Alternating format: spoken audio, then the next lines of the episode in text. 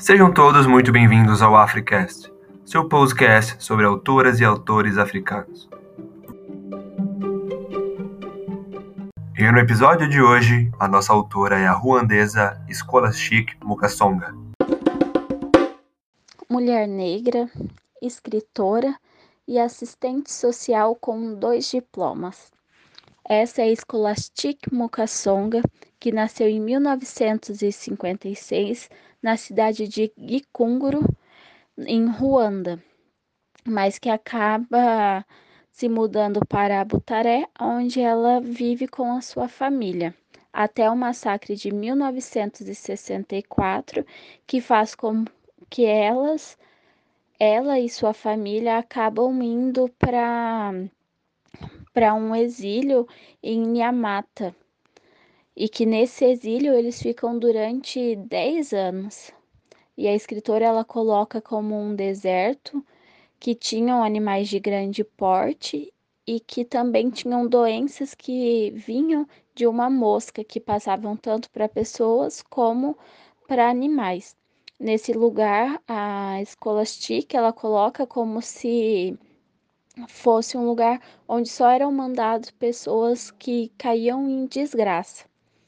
Quando eles vão para lá, ficam durante 10 anos, a sua mãe decide mandar ela e o irmão André para Burundi, aonde ela continua a sua formação em assistência social.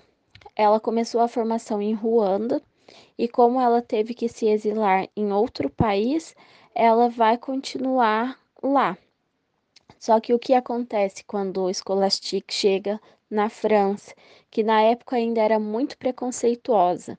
Como ela era negra e veio de Ruanda, os franceses não aceitavam o seu diploma, mesmo ela já estando trabalhando na área de assistência social, ela colocando que ela procurou essa área para ajudar as pessoas devido ao que aconteceu com o seu povo. E eles não aceitavam, colocavam que como ela era ruandesa, como ela era negra, ela só poderia trabalhar de faxineira.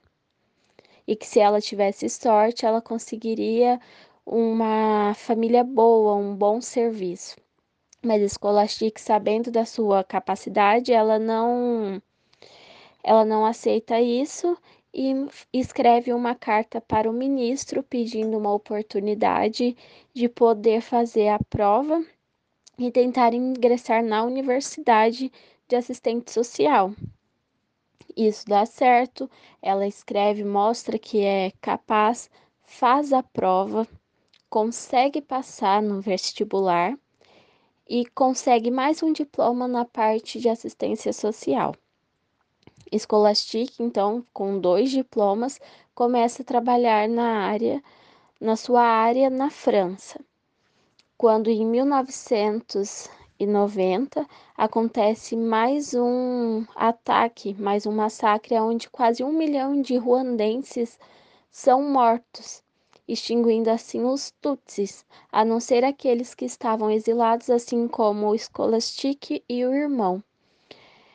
Com isso, a família de Scholastic também é morta, os pais e mais 37 familiares. Com isso, ela tem consigo que ela deveria escrever porque ela era a memória do povo Tutsi, dos ruandenses. E ela começa a escrever não só apenas do massacre, mas como foi antes, como era Ruanda no tempo que ela morou, antes do massacre de 1960, da década de 60.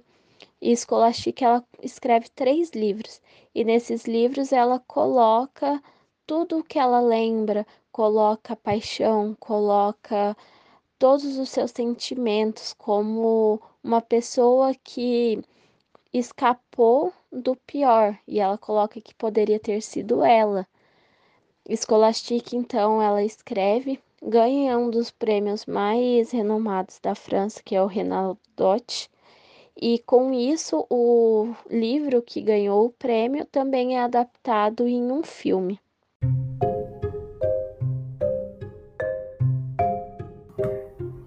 Após ouvirmos a biografia de Mukasonga, agora discutiremos as suas obras.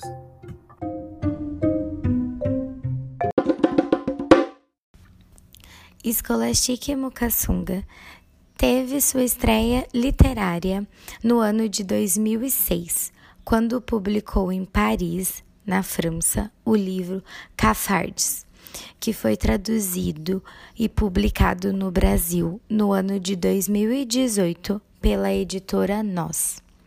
Baratas é um livro, uma obra literária biográfica, autobiográfica.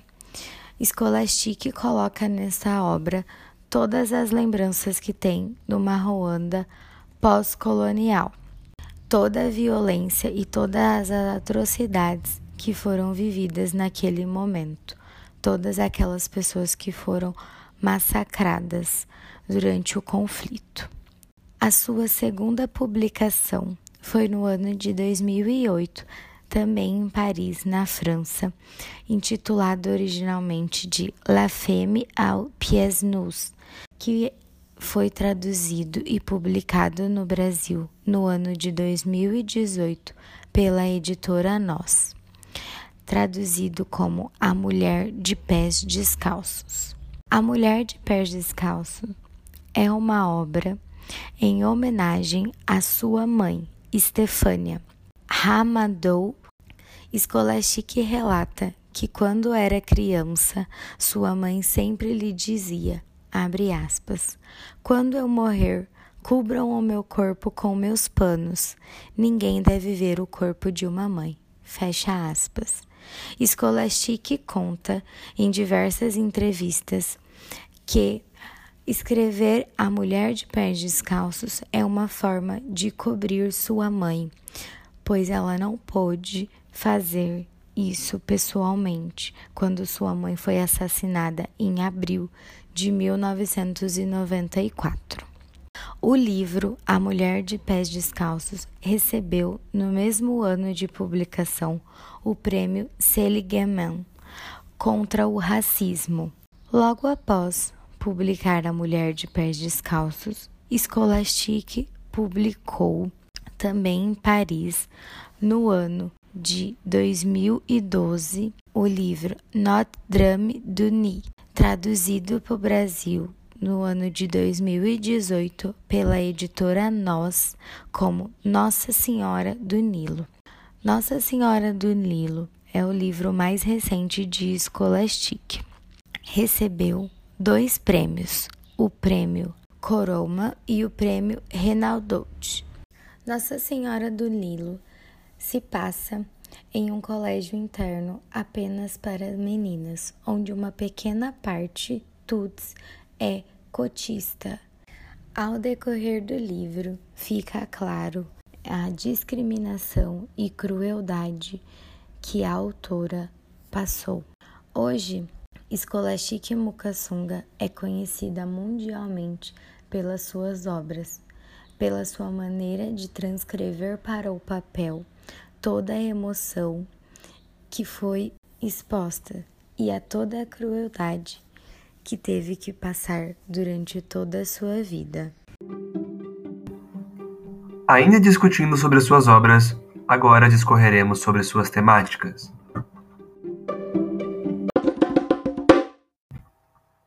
Para uma melhor compreensão da obra da autora, vale recapitular um pouco do que foi a tragédia de Ruanda. A tragédia de Ruanda foi basicamente um conflito entre suas duas principais etnias, os Tutsis e os Hutus. Por mais que os Hutus fossem a maioria, 85% da população, foram os Tutsi, apenas 15% da população, que dominaram a política local por muito tempo. Mas foi em 1994 quando um presidente de origem Hutu foi morto. Os Hutus logo ligaram o crime aos Tutsi. Na sequência dos fatos, os Hutus disponibilizaram uma lista meticulosa sobre os criminosos, entre aspas, Tutsi. Os Tutsi então foram exterminados. Foram cerca de 800 mil mortes, alguns historiadores chegam a dizer até um milhão, enquanto outros 500 mil, então essa média de 800 mil é uma média aceitável. Devido à ascensão Hutu, desde 1959, o clima dentro da Ruanda estava esquentando. Então, a família Scholastic, depois de uma reunião familiar, decidiu que seria melhor exilar dois de seus filhos, André Scholastic. André, no caso, o irmão da nossa querida autora. Já no exílio, Scholastic recebeu, num dia, uma carta com 37 nomes. Eram as 37 pessoas de sua família que haviam sido mortas pelo genocídio ruandês. Por conta da magnitude do massacre, nascia então em Scholastic uma escrita do caos e da dor, monopolizada pela Europa, que futuramente viria a ter seu monopólio quebrado pelos autores africanos, incluindo a nossa autora. Em Pés Descalços, a autora vai discutir e revisar a narrativa colonialista, expondo, sobretudo, que os brancos sabiam mais sobre eles do que eles próprios. Como se fosse a sua missão de nascimento, Scholastic Mukasonga passou a escrever em seus livros como se fossem sua própria vida. Então, em Baratas, um livro basicamente autobiográfico, narra um retrato cruel de uma vida sob ameaça, de uma vida miserável e da morte violenta de milhares de pessoas, é a história de uma mulher que não estava lá no final e que carrega esse peso, o peso de não ter coberto o corpo da mãe. Como ela diz no livro, abre aspas, quando eu morrer, quando vocês perceberem que eu morri, cubram o meu corpo. Ninguém deve ver o corpo de uma mãe. Fecha aspas.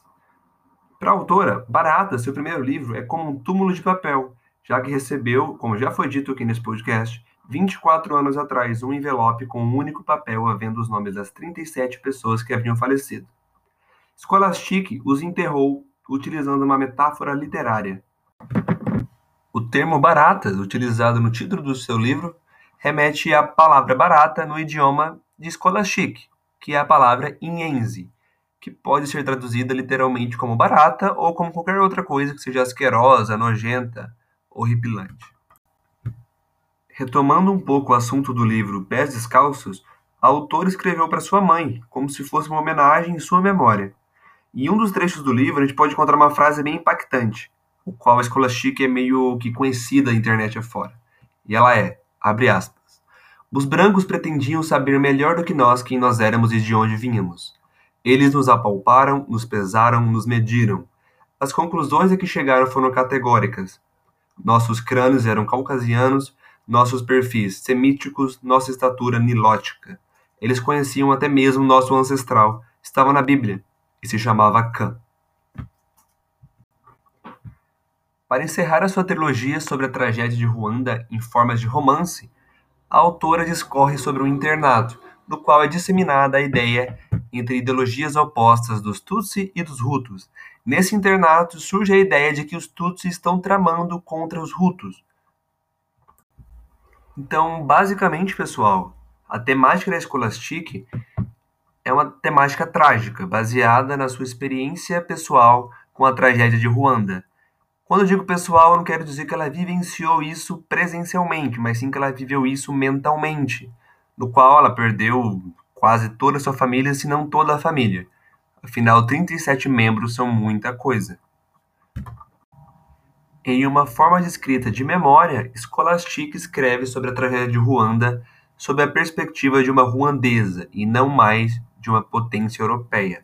Aliás, vale destacar que as grandes potências mundiais fizeram pouquíssimo caso da tragédia que ocorreu em Ruanda. Afinal, foram quase um milhão de mortos em apenas 100 dias. Isso mesmo, três meses e dez dias. É, se a gente parar para pensar nas proporções, elas são gigantemente gigantes. E agora, como última parte do nosso podcast, encerraremos falando sobre as suas contribuições na literatura.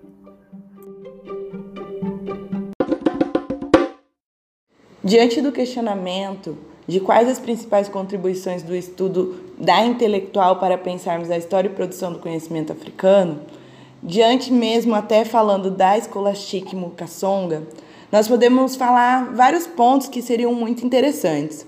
Mas acredito que hoje, nessa discussão, nós podemos falar de um especial. É, os questionamentos e os pontos que nós podemos ver dentro da obra da Scholastic Mukasonga faz nos, nos deparar com diversas demarcações que a escrita dela faz, né? E essas contribuições vêm a partir de pensamentos atuais diante da história africana e de como o conhecimento africano foi perpassando de geração em geração. e nos ajuda através dos intelectuais, como a, Scholastic, a entender através da voz daqueles que têm um, um quesito de pertencimento, que esteve ali, que se nutriu daquilo que a cultura daquele lugar e das raízes da África estavam ali diante daquele povo dentro da Ruanda. E não é mais agora informações que veio apenas do colonizador, que foi escrito pelo branco europeu, mas sim de alguém que estava ali pertencendo. É, nós conseguimos desconstruir uma obra é, com uma visão que remete à África e todo um continente. Nós deixamos de lado aquela visão estereotipada, onde colocamos a África e o continente africano como um todo, e até mesmo o país em especial aqui, que é Ruanda, quando nós falamos da Scholastic, é, vemos o estereótipo de um país sem história, de um continente sem história. E justamente eles falam isso por conta da escassez das escritas ou dos documentos oficiais, né, ditos, ditos oficiais, quando nós olhamos na, na história tradicional. Mas encontramos algo muito rico que podemos encontrar diante da África. Não só em Ruanda, mas outros países também nutrem a questão de perpassar a sua história, os seus costumes, as suas leis, o seu modo de vida, o seu modo de cultivo, alimentação e tantas outras coisas, é, são perpassados através da cultura oral, da tradição oral. E se tratando de um tópico muito presente na fala da Scholastic e na obra dela principalmente, nós vamos falando da tradição oral, né? Dessa demarcação de memória. É, como uma única sobrevivente, ela foi portadora de transpassar os conhecimentos, principalmente que a sua mãe é, passou para ela, e desenvolver, desenvolver, não só desenvolver, mas trazer para outros que não tiveram a oportunidade de conhecer ali aquela família, ou aquele povo, ou aquela tribo em especial, né? É, mas, de certa forma, é, entender que o genocídio que aconteceu ali com a família da Escola Chique não foi algo que apagou a história daquela, daquela tribo, daquela população. E quando nós analisamos algumas entrevistas que foram cedidas pela, pela Chique, principalmente entrevistas feitas aqui no Brasil, nós podemos ver que a fala dela é muito carregada sobre essa memória, sobre essa, sobre essa tradição oral. E as obras dela, né, e assim ela consegue, de certa forma, é, trazer um pouco daquilo que a sua mãe conseguiu ainda lhe trazer, ou as tradições e as falas que ela conseguiu trazer ainda em vida, né, antes da Ir para a França.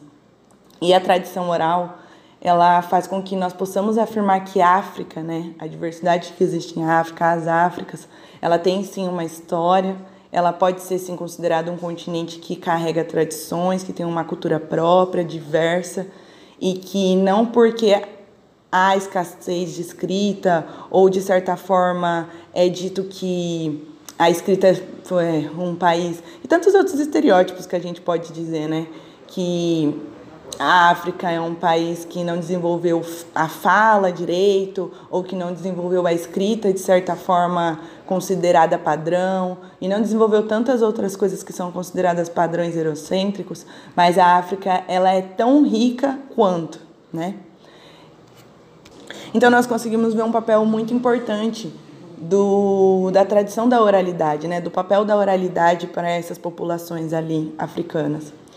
E eu acredito, e acredito que muitos de nós que conseguimos ter esse contato com a história da Scholastic, que os principais ensinamentos dela foi trazer essa tradição oral, essa cultura da oralidade e tudo aquilo que a história da família dela proporcionou para ela, para que ela possa, através da obra dela, continuar plantando, plantando sementes e traduzindo e traduzindo aquilo que a população, que aquela tribo estava desenvolvendo no momento e diante de, e diante de tantas leituras que nós viemos apresentando, né, de tantas leituras que conseguimos desenvolver, nós conseguimos identificar muito as falas que expressam um pouco do que é a tradição oral.